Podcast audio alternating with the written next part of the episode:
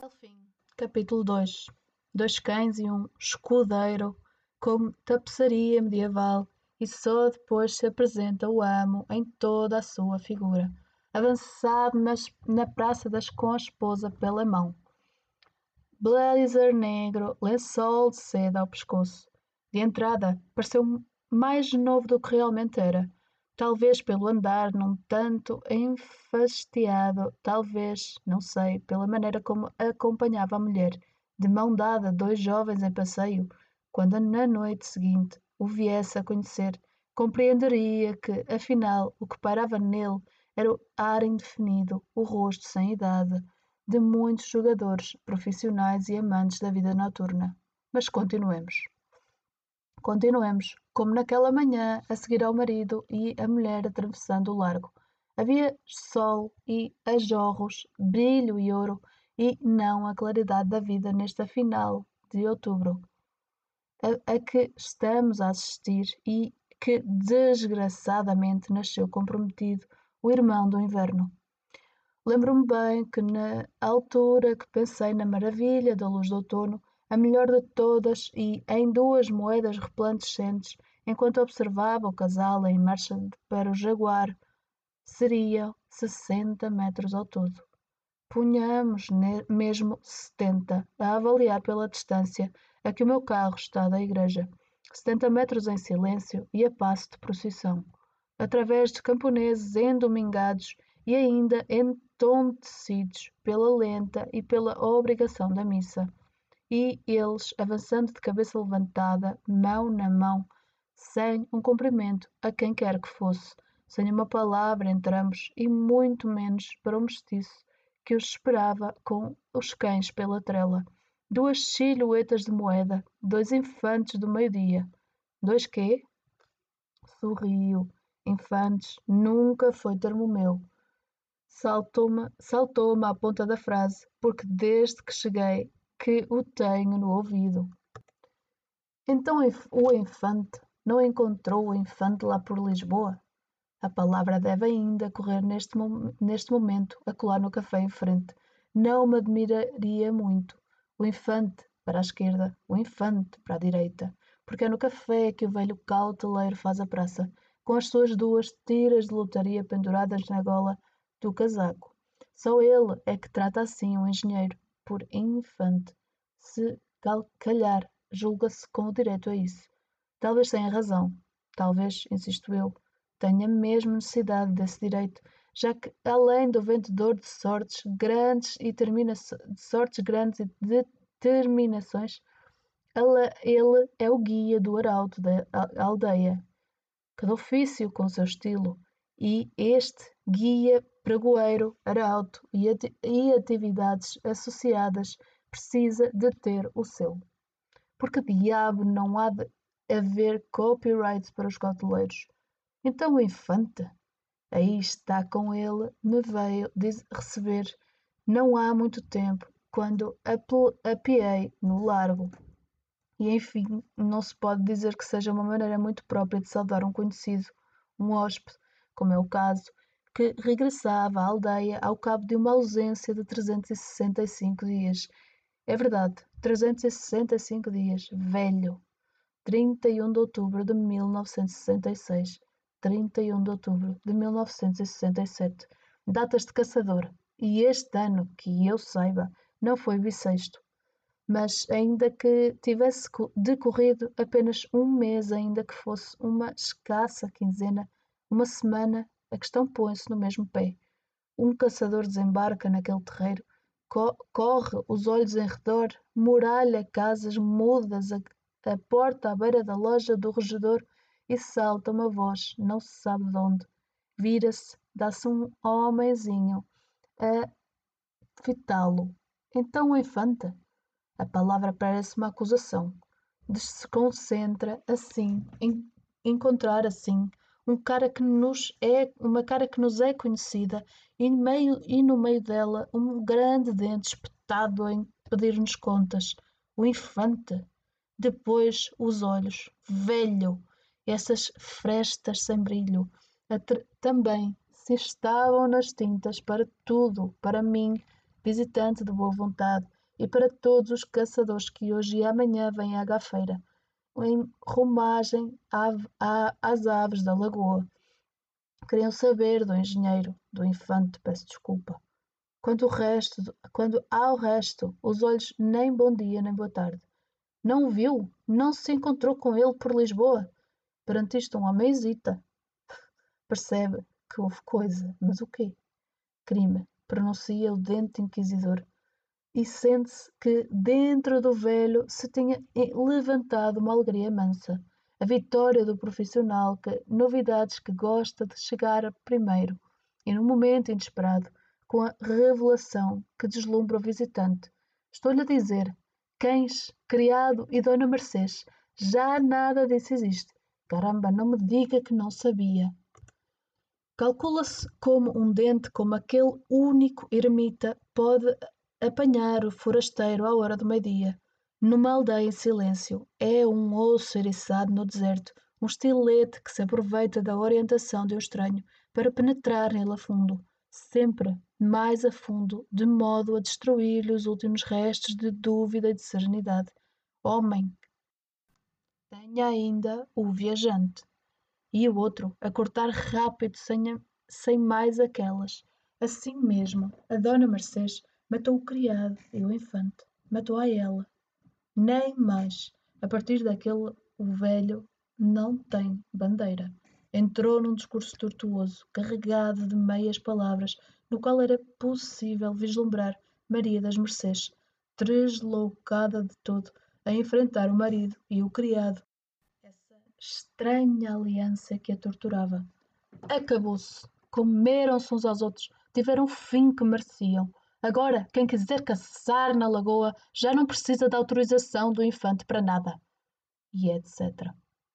Assim, na cabeça, de cabeça baixa, gabardina no braço, deixei eu, há, há coisa de três horas, o meu carro rumo à pensão. Levava em cima de mim a voz do pregoeiro da aldeia, e envolvido numa tempestade de vinganças e delírios populares, as tiras de lutaria esvoaçavam à minha frente, e o homem parecia louco, louco varrido. Ou fazia seu número? Perguntava eu a todo passo. Avalio deste miradouro as voltas e contravoltas que aquele não deu sobre o terreiro, picando todo em redor de mim, mordiscando em círculos que, enquanto estive parado junto do carro, sem grande depois em ponto corrido e perseguir-me com lenga-lengas e final, jamais confiante, sendo uma renda de palavras, envolvendo-se envolvendo-se-me nos passos a tolher-me a marcha. A dada altura, fui eu quem, de, quem me deixei levar por ele, tocando pelo veneno da curiosidade, em vez de me dirigir logo para aqui, onde me um, uma estalajadeira de caçadores aguardava a minha chegada desde a manhã. Acompanhei o velho do café, a, a pensão que esperasse, decidi. Primeiramente, convinha tomar folgo, beber um copo e já agora conhecer as linhas com que se cose o caçador ignorante dos mistérios aldeões. Esta, estes, da gafeira, sobretudo, tinham sido muito inacreditáveis se tinham. Eu não dizia, anunciou o velho, mal encontramos no café, o infante também não está em Lisboa.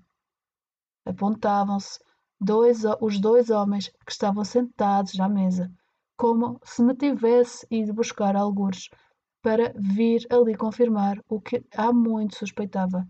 Diabo! murmurou um deles, o dono do café, coçando a cabeça. Isso agora que é diabo. E o outro, um batedor de caça. Teria ele abalado para a África? A África! gritou o velho. Deixe-me rir. Em África nunca ele estaria em segurança. O batedor, então, de qualquer maneira fugiu, e quem foge é porque não quer ser apanhado. Essa é que é essa. Velho de um só dente. Agora, assobiam-lhe as botas. Mato, matou, cometeu crime e ainda dizem que há justiça. E o batedor diz: duas mortes nem menos. O velho Um batedor exagerado. O Domingos foi morto pela patroa. Aqui estabeleceu-se a confusão.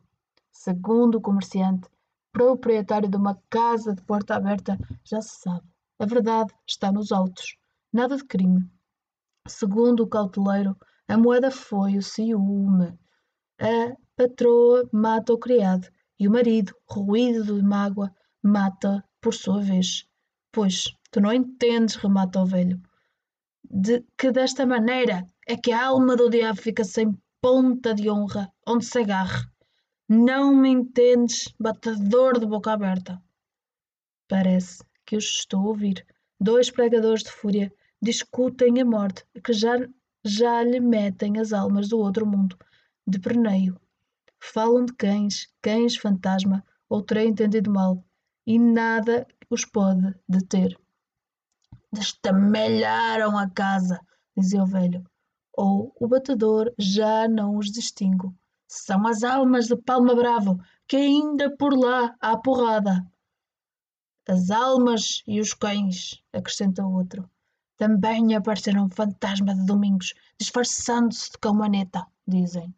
Bem feito! Os domingos, o Domingos não quis ser toda a vida um cão do infante, não se comportou como tal, pois teve o fim que merecia, nem mais, porta de cão, como lhe pertencia. E o infante, teve o fim justo, preparou a cama, deitou-se nela, foi ou não foi? Grandíssima cegada. Já lá dizia o filho do enganado que nem que, que quem muito fornica acaba fornicado. E é o caso. A verdade está bem à vista. Chega, cegada, grandíssima cegada. Eram dois corvos, dois apóstolos excomungadores o cauteleiro a celebrar maldições com as tiras de lotaria ao pescoço, como uma estola de sacerdote, e o batedor sempre fiel a acompanhar a ladainha, infante, infante repetido de mim.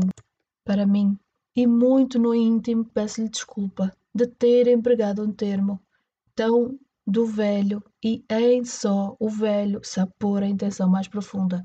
Falta-me quanto, mas não seja, o ódio animal que um dente que navega entre a fábula e a justiça para dar essa palavra violência de vida. E para já, retiro a expressão, seria um efeito inútil, tenho, tenho de reconhecer. Por, portanto, onde pus infante, ponho engenheiro, ou simplesmente o nome próprio, Tomás Manuel, e desvio o olhar do café onde deixei o velho e o batedor. Volto-me antes para o largo e, sem querer, tor torno à manhã do ano passado, em que assisti à aparição do, do casal Palma Bravo depois da missa. Sigo-os de perto, atravessando a multidão, com licença velho, por entre filhas de Maria, viúvos de vivos e rapazes de blusões comprados dos armazéns Winnipeg, Canadá. Só que demorei demasiado com coisas à margem, fantasmas, questões de café e, com tudo isto, o nosso homem está ao volante do carro. A seu lado, Maria das Mercês, jovem esposa, atrás do criado mestiço, entre dois mastins, a barca do inferno. Resumo da minha janela, pensando no triste fim que os espera. Admirado pelos jovens de blusão, Tomás Manuel, o engenheiro, limpa os olhos escuros em gestos vagarosos não se mostra interessado na curiosidade que o rodeia. Quase não olha, sabendo com que, o toque, que um toque do acelerador abre caminho e segue em frente. Obedecerá a certa regra que mais tarde, numa noite de mau vinho, eu ouviria da boca dele em relação à gente da gafeira e das suas manhas. Puxo pela minha memória. Estes tipos, quanto mais nos olham, menos nos querem ver. Era a tal regra. O engenheiro completara o exemplo de um celebrado tio Gaspar, que só descia à aldeia para ouvir a missa e que então, mesmo então, nunca fitava ninguém de frente. Fazia-o por pena, dizia ele, receava que essa gente, cegando-se quando lhe sentisse o brilho do olhar. Pelo, pelo que vinha saber Tomás Manuel, nos nossos serões da casa da lagoa, Acredito que estivesse assim naquele instante, pé no acelerador, soberano ao tempo e aproveitando, sem o saber, as regras dos grandes defuntos. A própria dona da pensão, tão pausada, tão arranjadeira, afirma que havia nele um coração largo e catavento de caprichos, que ora seguia das lições do pai e do avô, pessoas, amigo conviver, ora as do citado tio Gaspar, o, o fidalgo que olhara, que do olhar cegava. Tinha frases, dizia ela, e eu, frases? Corto as considerações da minha hospedeira, porque vem à lembrança um estrondo poderoso, rasgado e aprumada, e aprumada linha do meio-dia. Que é isso? perguntará. Se perguntar alguém desprevenido, o largo ficou a tremer. O jaguar transformou-se num ronco que já passou a aldeia, que já se perdeu na estrada e uiva pela serra acima e devorar curvas sobre curvas até mergulhar no penhal e deter-se a meia encosta sobre a lagoa. É ali a casa.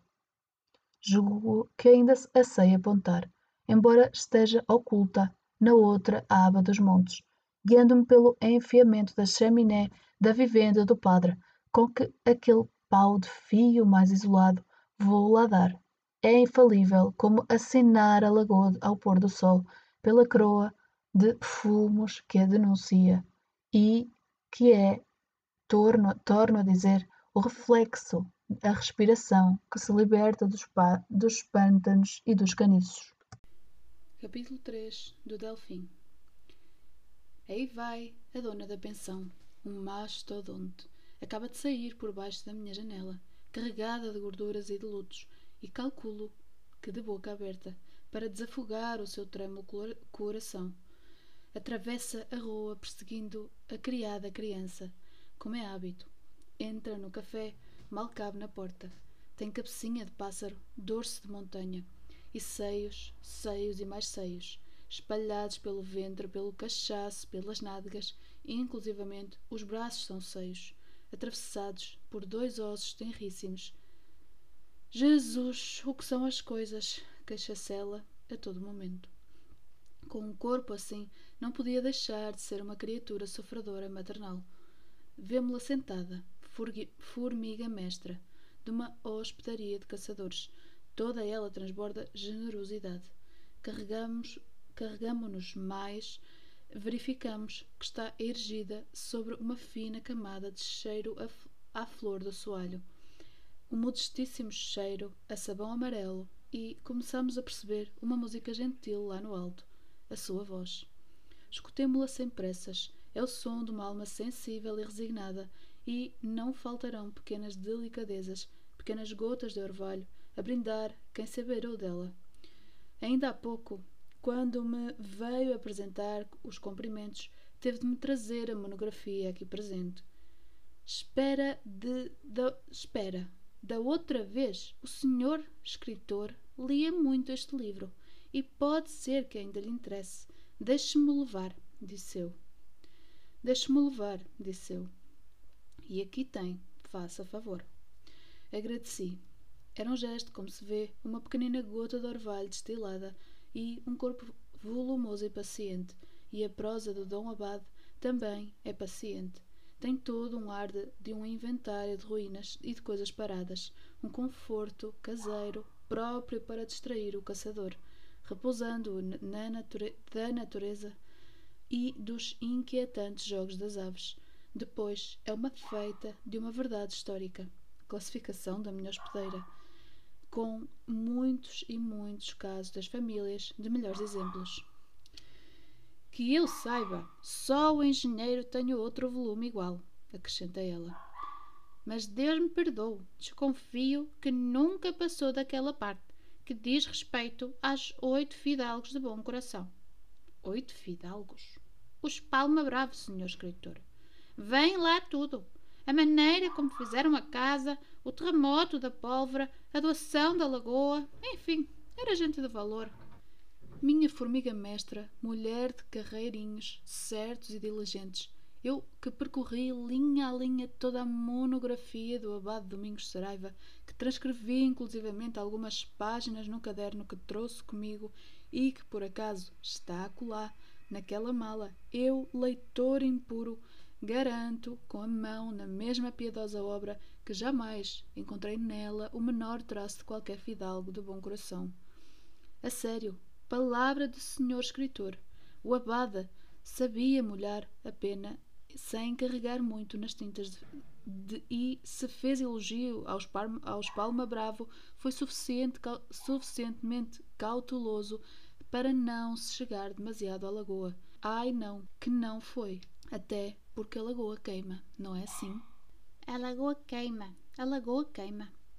Onde ouvi eu isto? Hoje, quando fui comprar a licença, a licença ao regedor, ou há um ano atrás, no café, ia quem ao, caute... ia quem? ao cauteleiro? Está envenenada, é uma lagoa de chumbo e de pólvora, e ai daquele que me meter lá a mão. Onde diabo fui eu buscar isso? O que são as coisas? Lamento a minha, lamenta a minha hospedeira. E também, não sei se a voz é de ainda agora, quando a boa senhora conversava comigo, sentada aí à beira da minha cama, se mais antiga de outras visitas que me fez, quando igualmente sentada no mesmo sítio e vestindo a mesma bata negra de cetim, espalmava a mão no peito a ofegar de ter subido a escada ondulava, ondulava. Já nesse tempo a voz lhe tremia, como um sussurro de pétalas num bico no, de um enorme seio. O que são as coisas? Se o engenheiro não se esmasse tanto na lagoa. Neste ponto, desenha-se-me bem, muito clara, uma frase de Tomás Manuel que anotei, ou não, é questão de procurar, no meu caderno. Se até agora foi a minha família quem governou a lagoa, não hei de ser eu quem a vai perder. Saberia e disso a estalajadeira recatada? Tudo leva a crer que sim. E, se, e que sem perder a sua comovida seriedade pegasse nessa sentença, nessa declaração de princípios, para ser mais exato, e se alongasse na explicação dos cegos caprichos que levaram o engenheiro à perdição. Faria comparações com o passado, e invocaria os oito fidalgos de bom coração. A Bíblia do Dom Abade está para ela na proporção em que o friso dos fantasmas populares está para o cauteleiro, e o seu comentário sairia perfeito, exemplar, retocado de clemência, imitando-lhe o estilo. Esses ditos, senhor escritor, já vinham do pai dele. Era que era boa, era pessoa geniosa, mas muito dada e do avô Dom Tomás, que, com poucas falas, fazia tremer os doutores. O engenheiro respeitava-os muito, muitíssimo. Mas, e aqui, a baixar o tom de voz, todos os caprichos que ele tinha, to, que tocava à casa da lagoa, era para um dia figurar nos livros ao lado dos antepassados. Acredite, senhor, cá por mim, os tais ditos não tinham outro motivo. Cuido que se sentia muito mais perto dos avós quando os empregava. Faço-me compreender? Pausa, durante a qual afagava tristemente o vestido nos joelhos. Cometeu erros, não digo menos. Fez muita e muita e estroinice, e sem necessidade. Mas se gastou uma fortuna com os guardas e com a lagoa, a intenção não era má. Nisto de honrar os defuntos, entendo que exageros são desculpáveis. Estar mais perto dos mortos, repetir-lhes a palavra, iludir o tempo adverso. Em resumo, a solidão. Era o que tinha dito, sem se dar conta, a minha hospedeira. E olha quem fala. Ela, uma criatura mais que toda solitária, sentada à beira de uma cama, tão deslocada no tempo, a infeliz, tão suspensa sobre ele, que me parece não num quarto de pensão, mas numa vasta e deserta pista feita de tábuas intermináveis que cheiram a sabão amarelo. A sua figura maternal perde-se na aridez do tabulado e é minúscula infantil. Santo Deus, o Santíssimo Sacramento, o que são as coisas? Uma formiga mestra a comentar a solidão dos outros e a afagar os joelhos abandonados, a despedir-se com esse gesto do seu corpo roliço, secretamente viçoso e afogado em gorduras, ou então, como escrevia um romancista citadino e de pena em dia, Uma mulher que embala a infância perseguindo-a na imagem de uma criada criança ou que aperta um segredo dentro dela, sabe-se lá, calcando-lhe os dedos com os dedos e com a melancolia da resignação, sabe-se lá, pois sabe-se lá. É com certeza esse mundo de uma hospedeira de aldeia, quartos por povoar, primaveras de sabão amarelo, frases perdidas, sempre as mesmas, a desdobrarem-se pelo tempo fora. De fontes, de fontes, com-se a aldeia da gafeira, todos os anos, tantos anos adormecida, não tivesse sofrido em menos de vinte e quatro horas uma desgraça transformadora. Jesus! recomeça ela, que cisma aquele homem em querer figurar os livros. E também este desabafo é intemporal. Podia ter sido hoje, e se calhar foi. E podia ter vindo de longe, de um vulto perdido no infinito, a falar-me de cima de uma cama, de boneca, no, na extremidade de um sobrado deserto. Só Deus, senhor escritor, só Deus sabe a vida regalada que, ela, que ele levava. Se quisesse, a fábrica punha-lhe um chalé e disposição na vila, mas isso sim, a lagoa cegava-o. E tudo por causa daquela ideia de figurar os, nos livros. E eu, do vão desta janela. É possível. De resto, tinha todo o direito a isso. E ela. O quê? Ao lado do, dos outros, Palma Bravo? Senhor, eram pessoas de respeito. Eu. Bem sei. Está aqui no livro. E ela.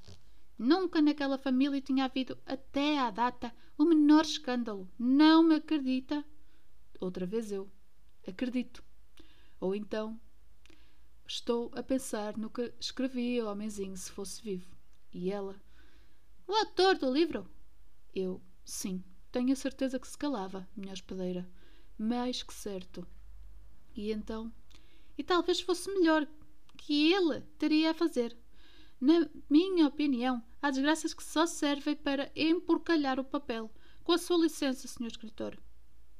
E eu lembrando-me de um velho de um só dente, a menos hospedeira recatada, que o abade tivesse o arrojo, o brilho, a, a alegria, a injustiça etc. E tal que teve o cautoleiro quando me contou os crimes e metesse na história dos cães as almas penadas e as legendas populares. Ela de mãos na cabeça. O cauteleiro, uma santíssima! Eu. E então? De agora adiante essas coisas fazem parte da lagoa. Ora, é um ingrato, o cauteleiro. Um mafarrico que se, que se alguma vez trincar a língua morre envenenado. Então ele, haverá quem acredite nas patranhas de semelhante traste. Digam-me só, nem o próprio quanto mais. E, senhor escritor, por, só por ignorância, só por muita heresia, é que se chamam as almas do outro mundo. É uma, é uma questão tão clara como esta. Suspirando de fundo. Ai, ai, cala-te boca! Mas a boca não obedeceu. Reparo agora, mudou quando, mu quando muito de tom com mágoa, com piedade, até. Digo bem, mágoa, piedade. Demonstra como, fazendo de Tomás Manuel um criminoso que vinga na própria mulher a perda de um criado, do cautoleiro, lhe punha em dúvida a qualidade do homem, ou seja, os seus costumes de macho. Passe a, expressão. Ora, se algum pecado se, podia, se podia apontar ao engenheiro, era ser leviano em demasia e andar, como diz o outro, sempre atrás de saias, passa a expressão. Lógico, concordo. O discurso da minha hospedeira era perfeitamente certo e provado, mas também a resposta do cautoleiro, se aqui estivesse respo resposta de armadilha, como sempre, não seria menos certa. Esta só que queime muito fornica, cansa-se, isto é, que quem muito fornica acaba fornicado. E, como argumento, chega. Dá para os dois lados, mas tem igualmente lógica e, mais ainda, a astúcia.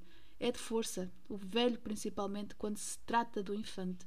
A minha hospedeira. Se, estiver, se tivesse havido crime como ele diz, se alguém a tivesse matado, a Maria das Mercês ia atirar-se para lá para a lagoa, algum, alguma vez o corpo ficava espetado no fundo? Não vinha logo ao de cima?